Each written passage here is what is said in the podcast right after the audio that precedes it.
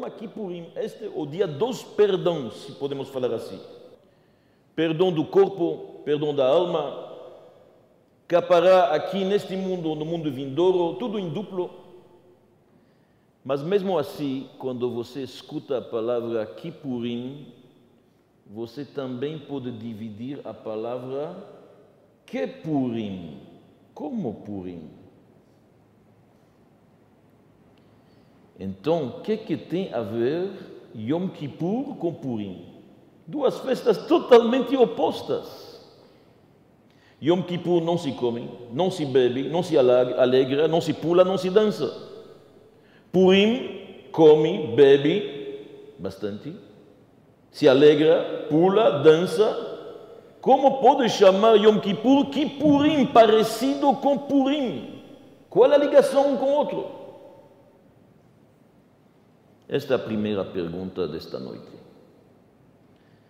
A segunda pergunta: todos nós estamos nestes dias de Yamim Noraim, dias mais rigorosos, mais sérios. Cada um de nós toma decisões boas, cada um estará na sinagoga Yom Kippur, ninguém vai perder, todos estarão lá, compenetrados, se chacoalhando bastante, batendo o peito uma lista inteira se arrependendo, mas nós somos conscientes e realistas que daqui três, quatro, cinco semanas muitas coisas evaporam.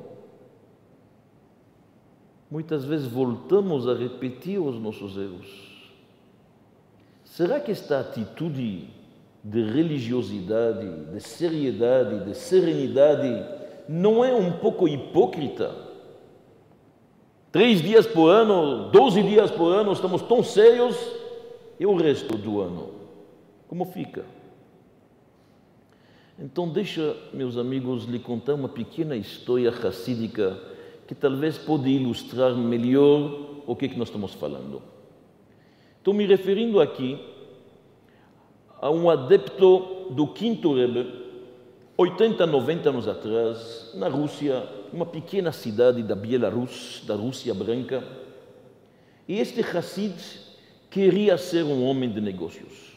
Era o sonho dele ir para a capital, para São Petersburgo, e abrir negócios. E cada ano ele entrava no Rebbe, o grande mestre Rabi Shalom Dov, e perguntava uma benção. E não, não chegava. Mas de tanto insistir, então um belo dia o Rebbe abençoou ele que ele seja um comerciante sucedido. Ele não hesitou, foi para a capital, se mudou para lá. Naquela época, quem conhece a história judaica, os judeus não podiam morar na capital, era complicado. Instalou-se lá, começou contatos de negócios. E você sabe que o mundo dos negócios exige muita coisa. Então, a primeira coisa, ele achou aquele chapéu preto não combina com os negócios. Foi e compri, comprou uma casquete. Uma casquete. Um boné. Depois ele falou aquele paletó comprido também. Ele tem muitos business meals. Ele tem que se encontrar com homens de negócios, almoços. Não fica bem. Foi e comprou uma jaqueta de couro. Bonitinha Passou um tempo que ele já estava mais envolvido nos negócios, então ele resolveu que a barba também não condiz tão bem com o mundo dos negócios. Cortar, obviamente, não vai fazer, então ele enrolou a barba. Dá para enrolar de vez em quando a barba, um pouco, prender ela. Ele prendeu ela. Parecia uma barbita assim francesa. Se chama uma, um barbiche. Então, assim que ele fez, e, obviamente, os negócios estavam indo com a bênção cada vez mais e cada vez mais sucesso, mas o judaísmo dele estava um pouco fraco. Mas, quando chegava Rosh Hashanah Yom Kippur, esta época do ano, ele sabia que era sagrado visitar o mestre dele. Então, sem hesitar, pegava a casquete, colocava o velho chapéu, aquele casaco comprido, abria a barba ia visitar o grande mestre Rabbi Shalom Dovber. E cada ano ele passava Rosh Hashanah e Yom Kippur lá, como um verdadeiro Hassid. Depois das festas entrava e pegava a bênção para o novo ano. 10, 15 anos passaram, ele já é um homem de sucesso, mora na capital. Ele pensou: quem eu estou enganando? O ano inteiro estou andando com uma jaqueta, uma casquete, coisa de couro, que eu estou chegando lá, que besteira é isto? Ele resolveu: este ano eu vou como sou. Então se apresentou lá na cidade, olharam, ninguém comentou. Na cidade de Lubavitch não se comenta nada. Receberam ele bem, ele veio de casquete, barba como o ano inteiro, bem enrolada, e uma jaqueta de couro. Vocês podem imaginar lá no meio dos Hassidim. Rezou, passou Rosh Hashanah, Yom Kippur, e chegou a vez dele de entrar no mestre. Ele abriu a porta, o Rebbe estava sentado, olhou para ele e disse o seguinte: Puxa, todos estes anos eu pensei que a mentira estava lá fora e a verdade estava aqui. Agora estou vendo que não é bem assim. Meus amigos, o judeu, como ele está em Yom Kippur, isto é o verdadeiro judeu. O resto, tudo mentira. Um judeu, como ele está, Yom Kippur, compenetrado, com boas decisões, rezando, pensando em fazer um favor para o próximo. Isto é a essência do judeu. Imaculada. Isto é o verdadeiro judeu. O resto, durante o ano, é uma máscara. E agora respondemos qual é a ligação entre Yom HaKippurim e Purim. Purim, um judeu coloca a máscara. Yom Kippur, ele tira a máscara. Yom Kippur, todos os judeus estão sem máscaras. Quando você vai em Israel, Yom Kippur, uma maravilha. Não tem um carro na rua, não tem um ônibus, todo mundo com talit, marzor no outro braço, uma tranquilidade não tem cinema, não tem boates, não tem restaurantes. O próximo dia você vai na Dizengoff, o cenário é diferente. Como fica? Este Yom Kippur é a nossa verdade. O resto é apenas uma máscara. Então, como funciona? Como funciona este dia que somos capazes de voltar à nossa essência e Deus ver isto com bom olho apagar nossos erros, fazemos uma chuva, como funciona? Dizem os nossos livros que a techuva ela revela que o judeu tem uma ligação de essência com Deus acima do pecado. Nós temos uma ligação com Deus pela qual que é a escada normal na qual temos que escutar, obedecer os mandamentos, tem mitzvot, tem pecados, mas existe uma outra escada, sem passar nem por Torá e nem por mitzvot. Uma ligação de essência, como um filho para seu pai. Em Yom Kippur se revela esta essência. Então, quando um judeu sabe que esta ligação que ele tem com o Pai Celestial é maior que a situação do pecado dele, isto mesmo desperta ele para fazer chuva. Pelo que ele sabe que esta conexão nunca ficou maculada. Ele sabe que esta conexão é de essência. Então, somente o conhecimento disto desperta ele a fazer uma chuva sincera. Porque ele sempre foi e será ligado ao Todo-Poderoso. Isto é extraordinário. Então, a Teshuvah revela a conexão da essência que tem entre nós e o Todo-Poderoso. E principalmente, esta essência se revela na última hora de Yom Kippur. Assim consta nos livros, na hora da Neilá. Porque esta é a quinta essência do judeu. A Yehidá dele. Ela se revela na última hora. Neilá em hebraico significa fechado, lacrado, linol, é o momento que nós se lacramos e fechamos no quarto com Deus. Intimidade, eu com Ele. Uma yehidut apenas eu com Deus. Extraordinário. Uma força fantástica. Uma nova pessoa. Não tem mais pecados, não tem mais erros, não tem mais tropeços. Abrimos uma nova folha. Na linguagem dos homens de negócios, nós zeramos a posição. Hoje não é tão bom falar de bolsas, essas coisas, mas zerar a posição é uma coisa que todo mundo entende. Isto que acontece em Yom Kippur.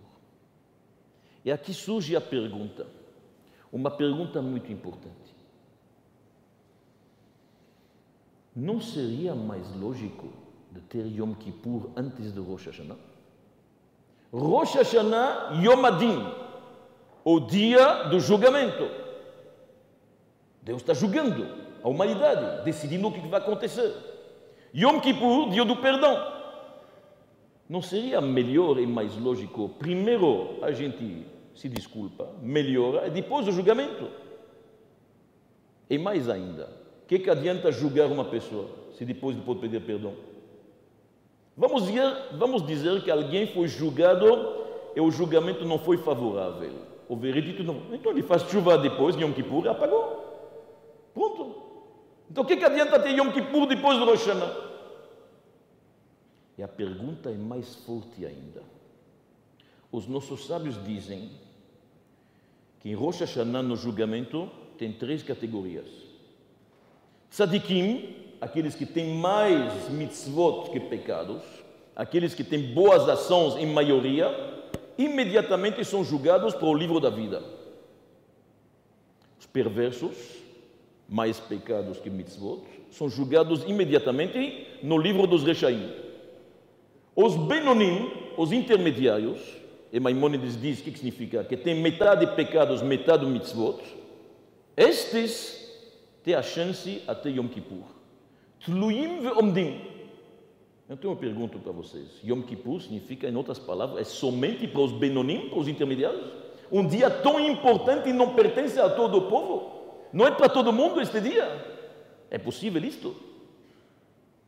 Mas a resposta, meus amigos, é o seguinte: Malchuta de Ara que Malchuta de Rakia.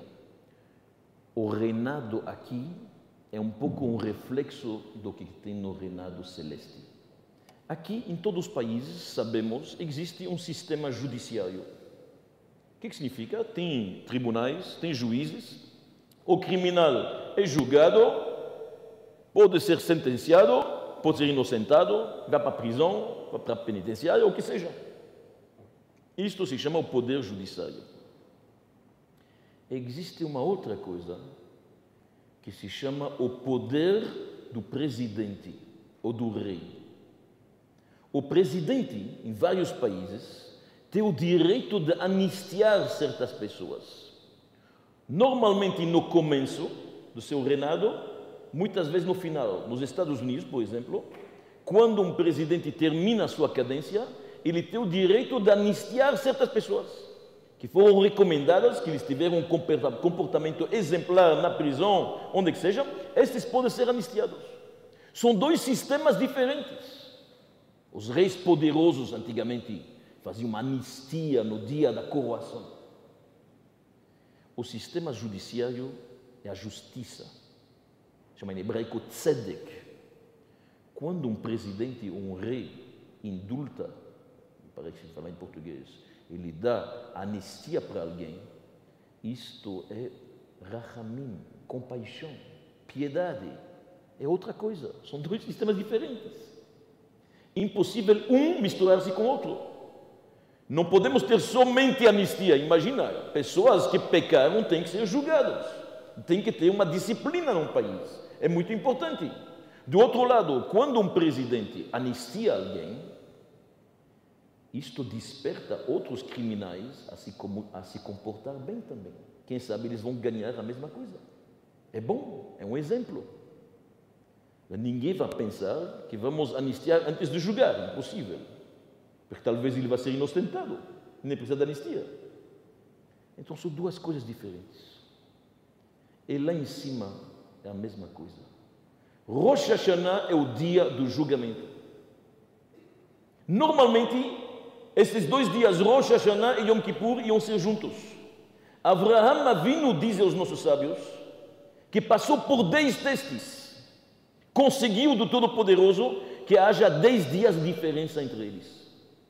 Depois que uma pessoa foi julgada, então neste momento ele pode apelar eventualmente a receber um indulto, a receber uma anistia.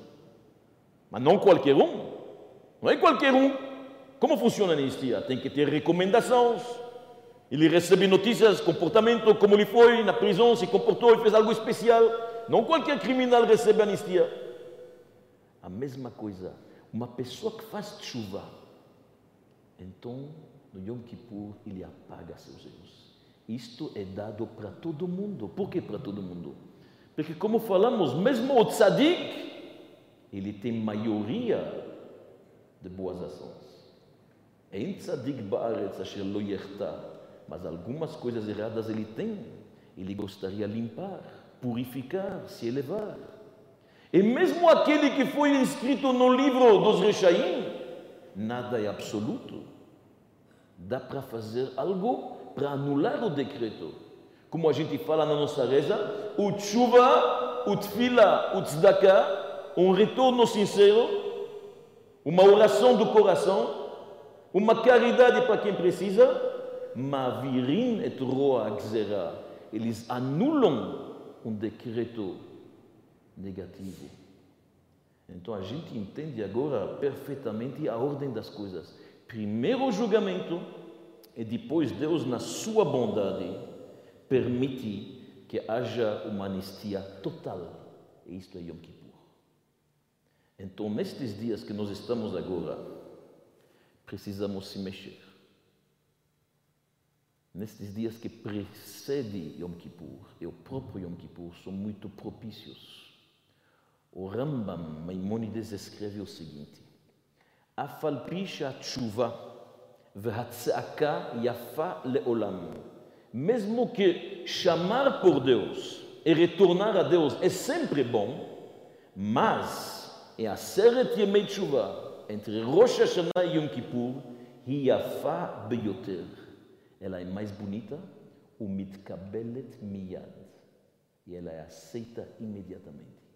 Estes dias não precisa de esforços grandes, não precisa quebrar portas, não precisa fazer túneis para chegar para Deus. Ele está próximo. Shenemar, Dirshu Hashem Behimatzo, procura Deus quando ele está próximo. Krauhu Beyoto Karov, chama por ele quando ele está ao seu lado. Então, estes momentos, é isto tem que acontecer. Não podemos dormir no ponto porque são dias propícios. Passou a oportunidade e perdemos. E isto é o motivo pelo qual nós lemos a história de Jonas em Yom Kippur. Todo mundo conhece a história de Jonas. Aquele profeta que recebeu uma missão de Deus, quis fugir da palavra de Deus, entrou no navio, no mar teve uma tempestade enorme, ele estava dormindo lá embaixo, o capitão chamou ele, no final jogaram ele ao mar, uma baleia o engoliu, e o resto da história todo mundo conhece. Por que se lê isto em Yom Kippur? Por que é tão importante? Porque se você olhar o texto bíblico, num certo momento, o capitão chega para Yona, em hebraico Jonas é Yona, e fala para ele: Benadam, Malachamirdam. Ele estava lá embaixo no navio dormindo. O mar está turbulento, tem tempestades enormes, ondas, ventos açoitando o oceano. Então ele fala, Benadam, Malachamirdam, o que, que você está dormindo? Cum kra leloquecha, chama teu Deus. Porque ele sabe o poder quando um judeu chama seu Deus. Não é momento de dormir. E os nossos sábios místicos dizem, Yonah em hebraico uma pomba. O Zohar diz que a história de Jonas é a história da nossa alma. Uma pomba representa pureza, paz, harmonia. O apelido da nossa alma é Yonah. E cada um com sua alma pega um navio e de vez em quando o mar é turbulento. E muitas vezes a gente dorme, não percebe o que está acontecendo lá fora. Tem gente que dorme e não consegue ver o que, que acontece. Então o comandante, o capitão, que é a faísca divina que temos cada um, de vez em quando adormecida, chega para a gente e fala, principalmente em Yom Kippur, este é o momento para acordar. Malachanirdam, o que, que você está dormindo? Acorda, meu amigo, é o momento, é um momento propício para chamar Deus e Ele responde, está te recebendo de braços abertos. E os nossos sábios dizem que tem dois tipos de sonos. Tem um sono superficial, aquele que você acorda qualquer coisa que acontece. Tem pessoas que não conseguem dormir assim bem, sabe? Um pequeno barulho já acordam. E tem alguns que podem dormir, olha, pode o Titanic afundar ao lado deles. Alguns não vão escutar as duas torres gêmeas as duas torres gêmeas, elas caíram. E tem gente que não percebe, ainda acredita que dá para negociar com terroristas. Estão dormindo, pessoas dormindo. Então diz os nossos sábios, Rosh Hashanah é para acordar os primeiros, do primeiro sono. Ter Rosh Hashanah é para acordar o Yeshenim mitarde matrem, diz o Rambam. Acordam. Esses são aqueles que têm um sono superficial. Yom Kippur é para acordar até aqueles que dormem profundamente. Malachamirdam. Muitas vezes nosso judaísmo está adormecido. A gente esquece. Tinha um menino que fez bar mitzvah. Uma história. No dia do Bar Mitzvah recebeu muitos presentes. Um dos mais bonitos presentes que ele recebeu, um copo de prata antigo. Lindo. Passou de mãos em mãos e de repente desapareceu. O último que viram que mexeu no copo era o rabino que ensinou ele para o Bar Mitzvah. Ficou uma situação muito desagradável, se pode imaginar. Anos passaram este menino acabou noivando. Então, ele foi procurar o seu rabino, afinal, o rabino, o rabino. Marcaram o casamento. Chegou lá, falou, rabino, chegou a hora, casamento, como vai ser? E o menino pegou a coragem, não sei como, falou, rabino, se lembra do bar mitzvah? Aquele copo de prata tão bonito, falam que você estava com ele. Aquele copo? Mas eu deixei ele no estojo do teu tefilim, lá na corrente, até lá dentro. Ele voltou para casa, abriu.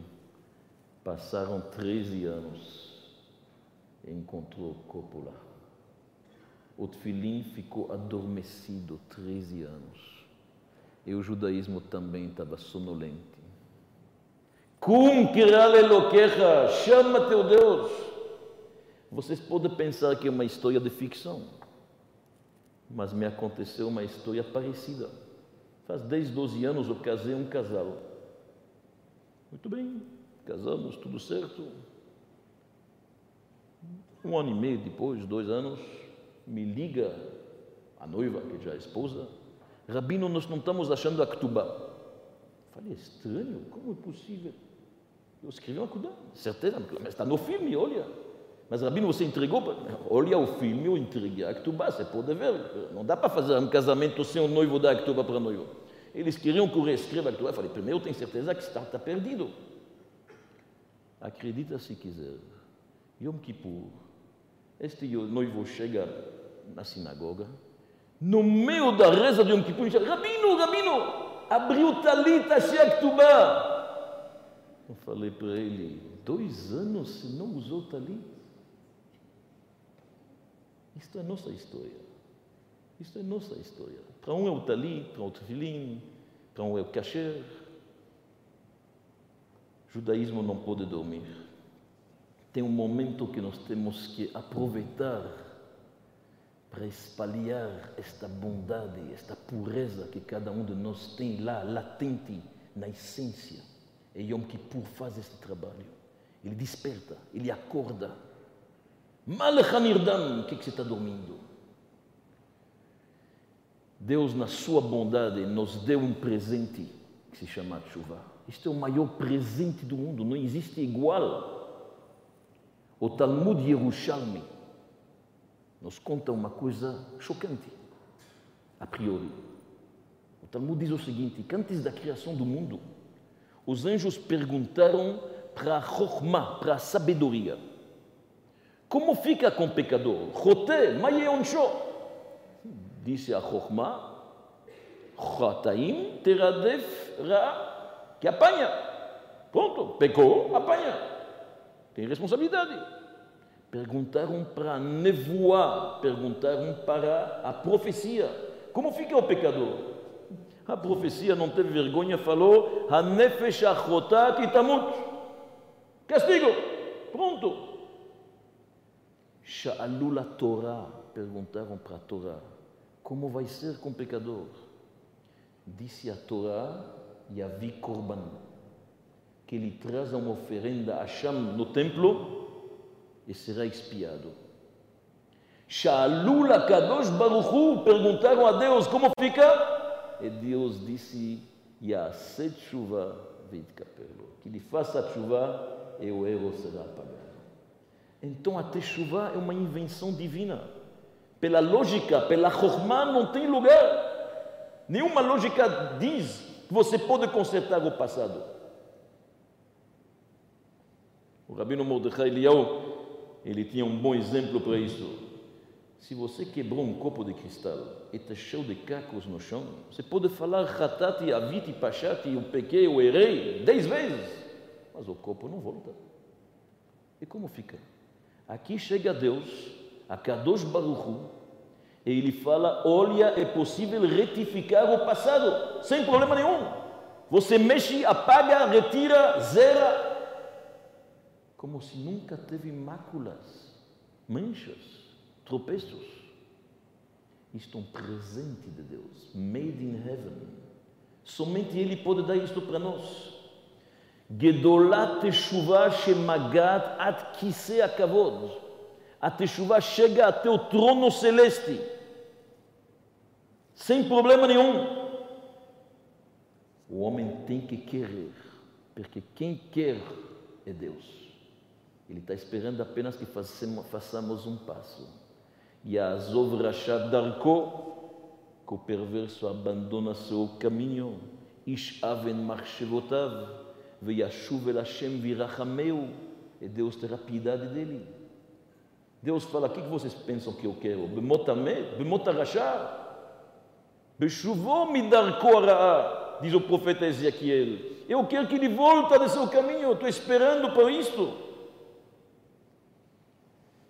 O único problema que Deus está esperando que a gente faça a nossa parte.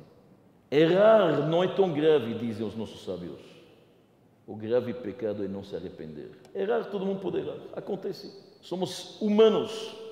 Errar é humanum é. Mas não se arrepender, lá está grave. Lá está o pecado. Tem que ter a humildade de reconhecer. E nossos sábios dizem que isto é a diferença entre Saul e David. Shaul teve um pecado. Imagina alguém que tem apenas um pecado, mas perdeu o reinado. David teve dois, manteve o. David teve o problema de Bathsheba, teve o problema do censo, da contagem que ele fez errado. Mesmo assim, se manteve rei, ele e seus descendentes. Por quê? Porque quando chegou o profeta Samuel para Saul, ele perguntou para ele: O que, que você fez com os Amalequitas? Por que, que todos estes animais estão ainda aqui? E o rei está vivo. Saul começou a se desculpar. O povo pediu: Vamos fazer oferendas. Este está culpado, aquele está culpado.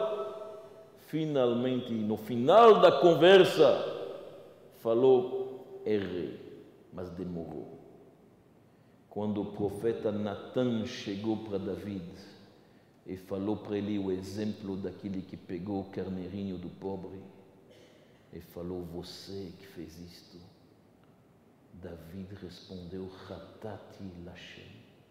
Eu pequei para Deus. Não hesitou. Próxima frase, disse o profeta: Hashem evir ratatra. Deus te perdoa. Ele falou imediatamente: pequei. E assim, quando Joab contou para David do censo, David falou: Ratati, errei. Reconhecer o erro é metade da techuva. A humildade do reconhecimento, isto é o arrependimento. Não existe nada que o homem não possa fazer chuva. Qualquer que seja o pecado, o mais grave, dá para fazer chuva. Na última palestra que tivemos aqui antes de Yom Kippur, quem se lembra, contamos a história do rei Menashe, um idolatra que Deus perdoou. Deixa lhe contar uma outra história emocionante do Talmud, se vocês me permitem, já que estamos nos dias tão especiais. Havia um homem abastado, sucedido, solteiro, mulherengo. Uma história do Talmud, Gemara Shabbat. O nome dele era Natan de Tsutzita da cidade de Sutzita, Natan Sutzita, vamos chamar ele. E este homem, um belo dia, andando na rua, viu Hannah, a mulher de um homem simples, muito simples, mas era uma beleza especial. Ele ficou louco por ela. Foi le coup de foudre, não aguentou e começou a sonhar com ela desejá-la, literalmente, cobiçá-la. Ele queria se apossar dela.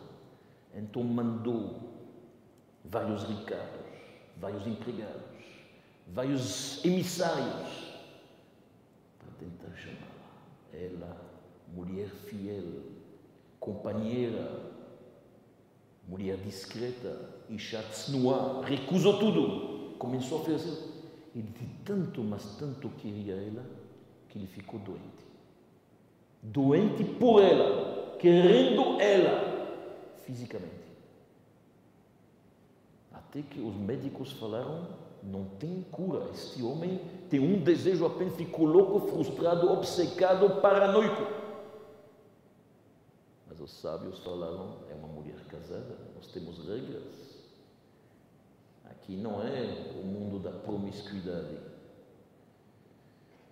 Então, entretanto, a situação do marido da Hannah piorou, mas muito. Ele estava endividado, endividado, pobre, coitado, trabalhando duro. É um belo dia. Todos os homens para quem ele devia dinheiro resolveram prendê-lo até que ele paga. Colocaram ele na prisão. A esposa fiel cada noite ia lá trazia alguma coisa para comer, um jantar bem humilde, pelas possibilidades dela. Não tinha dinheiro em casa, pobreza, a situação estava ruim. E ele na prisão, cada vez emagrecendo, piorando, ficou doente. Até que um belo dia não aguentou mais quando a esposa chegou, ele falou para ela: Vai lá no Natan Tsutsita e pede um empréstimo. Explica para ele a mitzvah que ele vai ter de me tirar aqui deste poço onde eu estou quase morrendo. Ela ficou branca. Natan suscita. Mas você sabe quanto que este homem está me desejando? Todo dia eu recuso os avanços dele. Como você pode me mandar na boca do leão? Ele falou: Você quer que eu morra? Ela falou: Eu sou casado. Então ele começou a delirar de loucura. Ele falou: Eu acho que você quer que eu morra para casar com ele. Como você fala uma coisa dessa? Ela falou: me dá um get, me dá um divórcio, pelo menos sem isso. Ah, você quer divorciar para ficar com ele? Ela ficou tão chateada, saiu da prisão. Três dias não foi lá. Ela voltou após três dias de compaixão, de piedade, muito chateada com a situação. Ela viu que o marido piorou ainda mais e mais. Então o Talmud diz que ela não aguentou ela se preparou, ela foi até a casa de Natan Tsutsita. bateu no palácio. Os empregados viram a miss, a beleza, o desejo do amo. Avisaram ele, ele na hora libertou os empregados. Falou: não é possível. Se é isto, vocês são livres. Ela subiu as escadas e foi até o quarto dele, onde que este homem, Natan Suscita, estava doente, doente de desejo proibido por ela. Ela falou: Meu marido está quase morrendo, estamos devendo tanto e tanto, eu preciso pagar as dívidas. Vamos salvar esse homem. Com certeza, meu amor. Mandou trazer o dinheiro que ela pediu. E depois ele disse para ela: E agora você vai preencher meus desejos? E ela, neste momento, com toda a coragem, disse: Eu estou na sua mão. Mas lembra-se, Natan, o pecado não vale a pena. É uma satisfação momentânea. Pensa o que, vai acontecer. Você pode perder seu mundo vindouro e o mundo atual. Pensa o que, está fazendo. Nós temos regras, temos família sólida, eu sou uma mulher casada. Como você pode? E ela começou a falar do coração. Palavras que saíram do coração. E o Natan suscita se tocou. Ela falou: você tem que saber controlar o desejo, não pecar nesta hora. O Natan ficou emocionado. E Natan suscita se levantou da cama, fez uma prece a Deus para dar para ele força de vencer o Yetzerará e não tocou nela. Se controlou. Ela foi com dinheiro, trouxe, pagou, resgatou, redimiu o marido e se recuperou. Mas ele perguntou para ele: Como que você fez tão rápido? E ela contou. Ele não acreditou. Ele disse: Com certeza ela pecou. E desde lá, manteve distância da sua esposa, chateada. Um belo dia, Rabi Akiva está andando na rua. E ele está vendo um homem cavalgando. Ele falou para os seus alunos: Vocês viram a aura de luz que está neste homem? Os alunos falaram que não, claro, não é qualquer um que percebe. Mas eles não estão vendo. Os alunos falaram: Este, o Natan, o mulherengo. Chamam ele aqui. Rabi Akiva perguntou para ele, Natan, de onde vem esta luz? Então ele contou a história. Então disse, agora eu entendo. Um homem que é capaz, nesta hora quase do pecado, de se dominar, de manter-se forte, de conter as suas vontades e paixões, Deus ilumina ele. Vem aqui, vou te ensinar a Torá também. E passaram poucos meses, Natan Sutzita cresceu em Torá, se tornou um colega de Rabi Akiva, vocês podem imaginar? E um belo dia, o marido da Hana está entrando na sinagoga. Ele está vendo aquele ricaço mulherengo, solteirão, estudando com Rabi Akiva. E os dois na mesma altura. Mas como é possível? Então Rabi Akiva contou para ele. Então ele percebeu seu erro. Ele correu para casa, abraçou sua esposa e disse: Você merece muito mais do que eu pensei. Você é uma mulher justa. Não somente não pecou, trouxe ainda alguém em Teshuvah. Você é fantástica. E a paz reinou, obviamente. Meus amigos, a força da Teshuvah é incrível. Em qualquer situação. A gente não imagina. Pega um homem como este, o Natan suscita, se torna colega de Rabi Akiva. Extraordinário. Fantástico. Deixa eu lhe contar uma história mais contemporânea, já que começamos lá atrás com David, uma história bíblica, uma história do Talmud, uma história de 200 anos atrás. Havia um grande tzadik que se chamava o José de Lublin, o vidente de Lublin, a visão dele, longínqua, era extraordinária. Todo mundo conhece ele, o aluno do Magid, do Baal. E um belo dia, o rabino de Pinchuf Avram Mortrei chamava ele. O rabino de Pinchov, cidade da Polônia, não vamos entrar em detalhes. Chegou para ele, muito pobre, que chorou, eu tenho três filhas para casar, não tenho um texto. Como faço? José de Lublin pensou e falou para ele, olha bem, você viaja para Krasnik, uma pequena cidade, uma aldeia, vai lá. O homem escutou. Quando José, o vidente de Lublin, dá uma ordem, se vai. Ele não soube porquê, mas lá deve ser a solução. Então ele foi lá.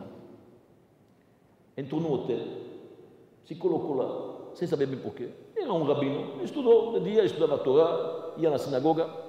Ficou um dia, dois, três. O dono do hotel achou que deve ser um caro, um rico, então servia comida, aqueles albergues. Passou uma semana, o dono do albergue começou a suspeitar: este homem vai, vai, vai pagar, não pagar, então ele resolveu apresentar a conta. O rabino de Pinchuf não sabia o que fazer, ele tem uma ordem de ficar aqui em Krasnik. Naquela noite, batem na porta dele.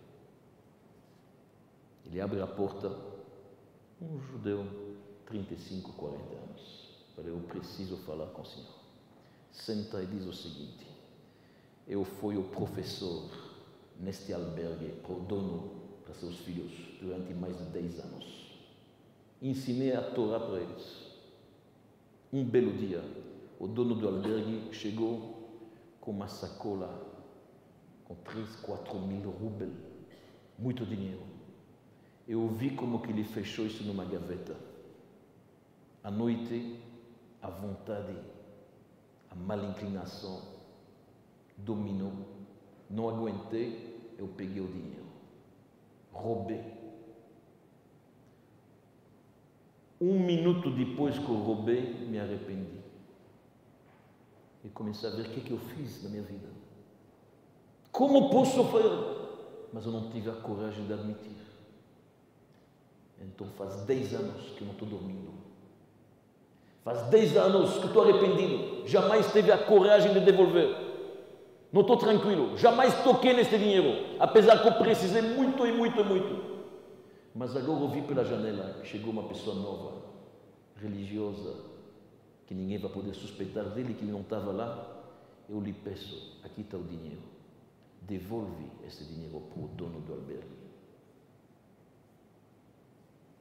Falou sim, por que não? Então de manhã, ele chegou para o dono do albergue e falou, você Fui roubado uma vez. Ah, isso chegou assim, muitos anos atrás. Já desisti desse dinheiro faz tempo. Então saiba, aqui está o dinheiro. É seu. E não faça perguntas, porque eu não vou lhe contar quem me entregou. Cara estranho. Perguntou para ele, mas quem é você? Então ele contou. Sou um judeu de uma outra cidade, o vidente de Lublin me mandou aqui. Pedi para ele ajuda, que eu tenho três filhas para casar. Hum, o dono do albergue entendeu. Falei: Este pacote é seu. Eu já tinha desistido faz tempo. Então ele voltou, casou suas filhas e contou para o vidente o que, que aconteceu. Então Rose de Lubim falou: Vou te falar a verdade.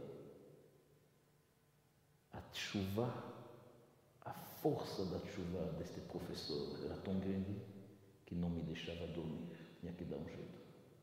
Então, misturei junto com o casamento demos um jeito. Mas a força da chuva deste homem não me deixava dormir. Não me deixava dormir. Isto para as pessoas sensíveis. Então, meus amigos, voltando ao que nós falamos, a chuva é forte, ela é fantástica, ela é extraordinária. Nossos sábios dizem que no templo havia uma corda vermelha que se pendurava no santuário, no teto. E durante o Yom Kippur, esta corda vermelha ficava branca. E todo o povo sabia que Deus perdoou. Como diz o profeta, Im yuchataychem kashani se seu pecado é escarlate, vermelho, cachele e albino ficarão brancos como a neve.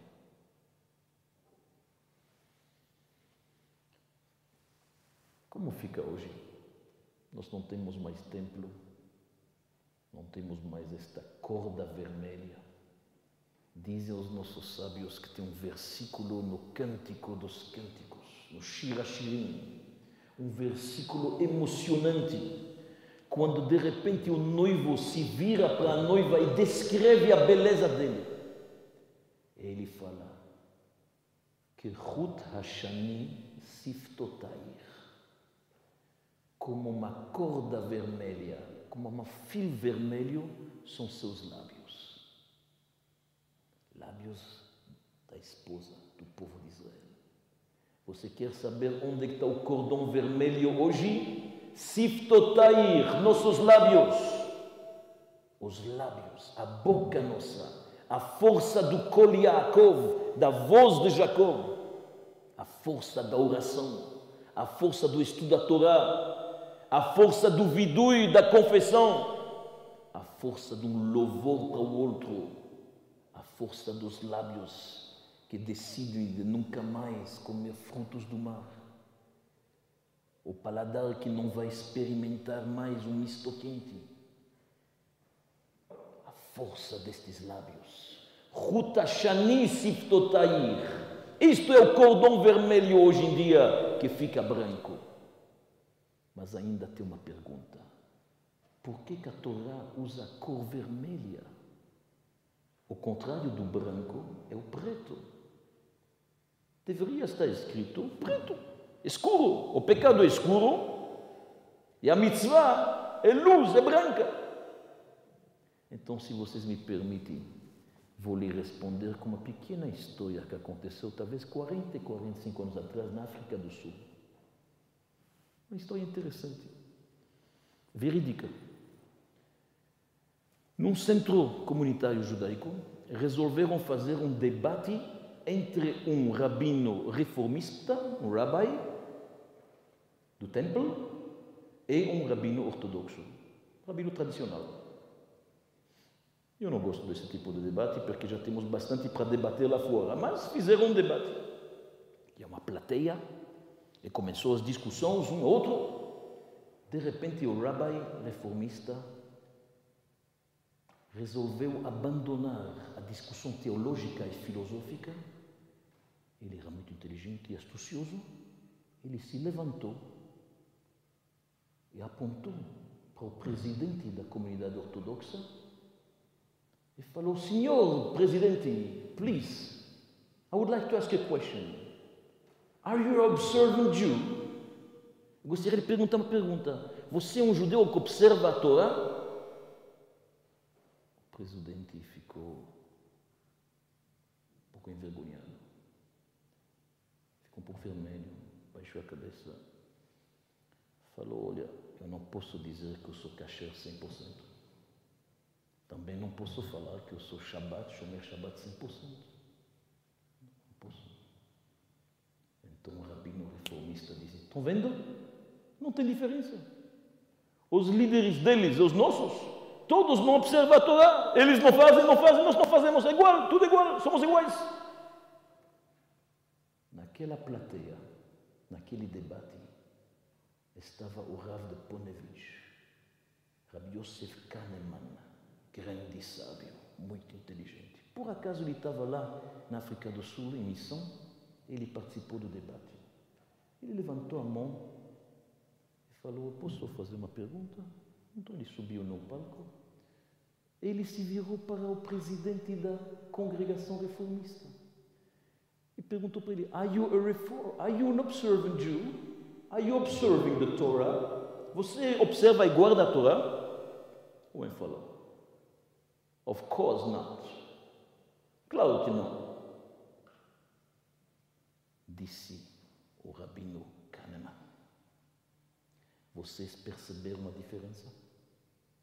O primeiro falou a verdade, mas antes disto ele ficou com vergonha. Ele ficou vermelho. Ele abaixou os olhos. Ele disse: Infelizmente, não posso dizer que eu sou 100% cachê. Vocês viram a resposta deste homem? Of course not! Claro que não! Não tinha mais a vergonha. He didn't blush. Ele não ficou vermelho.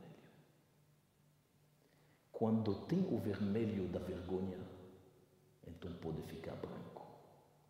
Quando a gente perde a vergonha, é grave. Hoje, infelizmente, perdemos muitas vezes a vergonha. Certos pecados se tornaram virtudes na sociedade. Nós temos princípios. Quando você fica vermelho, você pode ficar branco. Isto que o profeta está dizendo.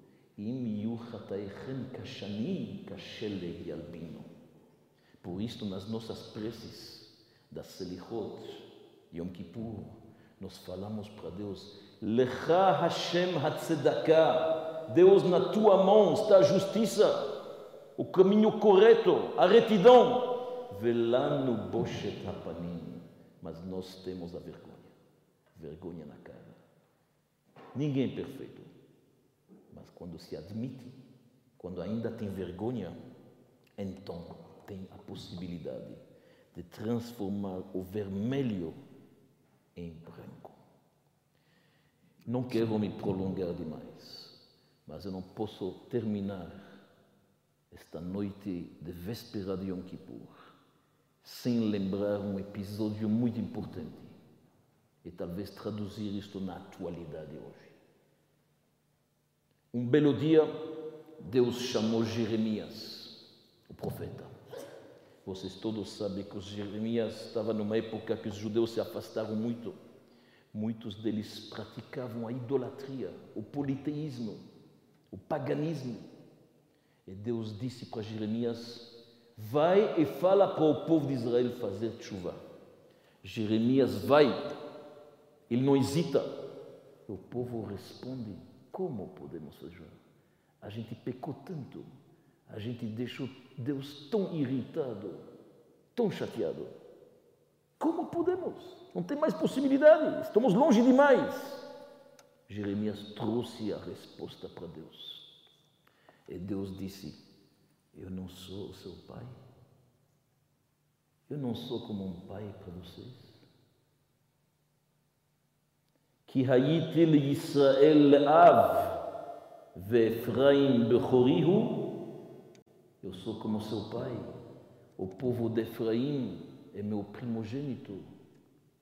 Nas nossas rezas falamos Haben Yakirli Efraim, Kieled Shashuim. Este Efraim, seu meu filho, diz Deus, mais uma vez Jeremias, é como meu, minha criança, eu brinco com ele. Cada vez que eu lembro o nome dele, que me dê da bribô, Zachor Esquereno, eu me lembro dele.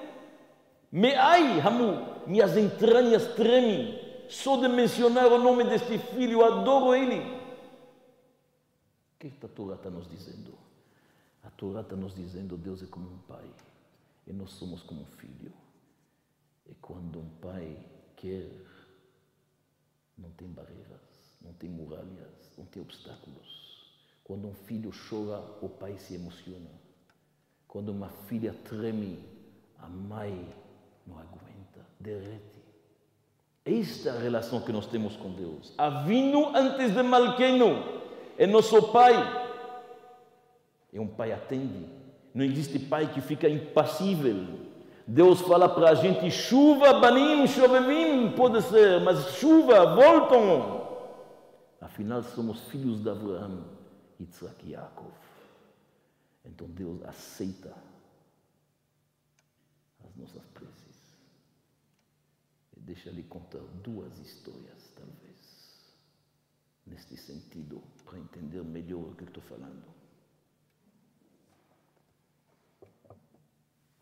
Não é segredo para ninguém que eu venho da Bélgica. Na Bélgica, na minha cidade, tinha uma família com nome, chama Sapiro. Infelizmente, mais de 40 anos atrás, a mãe que tinha 12 filhos faleceu. Uma tragédia. Vocês podem imaginar. Um dos filhos, que tinha quatro anos na época, é um conhecido nosso, amigo de um colega meu. Este menino cresceu talvez 30 anos depois. Ele estava em Nova York. Uma família polonesa. Não tem nada a ver com a Rússia. Alguém aconselhou ele ir visitar o Rebbe de Lubavitch. Então ele marcou uma hora. Entrou às duas horas de manhã. Quando ele entrou, ele conta, ele não teve o tempo de falar o nome dele. Estou falando de alguém conhecido da minha cidade. O Rebbe se levantou, foi para o armário, abriu e tirou uma caixa de cartas. Puxou uma caixa, uma carta e deu para este senhor Sapiro. O homem começou a ler. Ele não acreditou. Era uma carta da mãe dele, alguns meses antes de falecer. E a mãe dele está dizendo na carta: Rebbe, eu estou sabendo o que, que vai acontecer comigo, mas eu lhe peço uma bracha apenas, não para mim, que meus doze filhos não saiam do caminho, que os doze filhos continuam judeus íntegros, ligados, conectados com Torá, Mitzvot, Deus, Maasim Tovim. E ela descreve cada um dos doze filhos. Foi a primeira vez que ele viu a mãe dele falar dele. Nunca tinha visto. Pela primeira vez ele está vendo como a mãe dele descreve ele como um menino de quatro anos. Ele começou a chorar, entrou em prantos. Vocês podem imaginar a cena. Tudo isso naquele quarto pequeno em Brooklyn. Então ele disse, Rebbe, um favor. Gostaria de ter esta carta. É uma carta da minha mãe. E o Rebbe disse para ele, não, não posso. O menino falou, mas minha mãe. O Rebbe disse, esta carta, eu leio ela e levo ela comigo cada vez que eu vou para o Kalnidre. Cada vez Yom Kippur, antes de começar a festa, eu pego esta carta, leio ela, choro com ela e levo ela comigo. Então, conta o Senhor Sapiro, eu entendi que para o povo de Israel é melhor que esta carta fique lá. Esta é a nossa relação com Deus. Uma mãe é um filho, uma, um pai é uma filha. E quando um filho pede, jamais Deus pode recusar. Isto é a inspiração que precisamos antes de Yom Kippur, meus amigos. A inspiração que precisamos antes de Yom Kippur é exatamente isto. Lembrar-se que existe uma ligação de essência entre nós e Deus. E por isto, quando a gente fala Avino Malqueno, Deus escuta. Que Deus ajuda. Que cada um de nós possa fazer uma teshuvah shlema lefanecha. Existe uma grande discussão entre nós e o Todo-Poderoso. Ele fala, chuva elai, vai chuva alechem. Voltam para mim, eu voltarei para vocês. Mas nós falamos, Hashivenu Hashem Elecha. Deus nos faz voltar para você. Então depois voltaremos e nós vencemos esta discussão. Deus abre os braços. Ele quer nossa volta. Ele que inventou a chuva. Ele que nos presenteou com isto. Então, não tem mais desculpas. Somos capazes. A reza na volta é tão forte. Quando alguém prende o caminho da volta, sincera, mesmo que ele estava quilômetros distante, isto é uma força enorme, a gente não imagina. O Baal Shem Tov uma vez parou a sua reza, porque ele disse, a alguns quilômetros daqui tem um judeu que 30 anos não entrou na sinagoga, acabou de entrar, a reza dele é tão fervorosa, tão verdadeira, ele fez uma chuva tão excepcional, quero rezar a mesma hora que ele. Até amanhã podemos ficar contando, contando. Não é o momento. Me lembro de um judeu russo que me contou que estava numa reza clandestina em Kiev. 20 pessoas se juntaram num porão para fazer o Yom Kippur. No meio do Kol Nidre bateu na porta um general russo. Não sei se vocês já viram o uniforme do exército vermelho com todas as decorações e tudo. Todo mundo se escondeu, não sabia o que fazer. O homem entrou. Ele tirou o paletó do exército. Embaixo tinha um talit. Ele falou: Venho rezar com vocês. Em todas as épocas foi assim.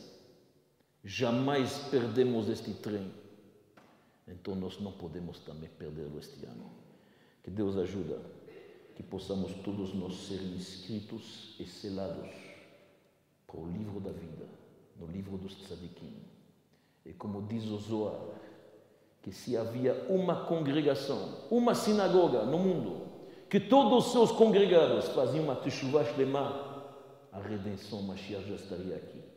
Que possamos merecer isto este ano.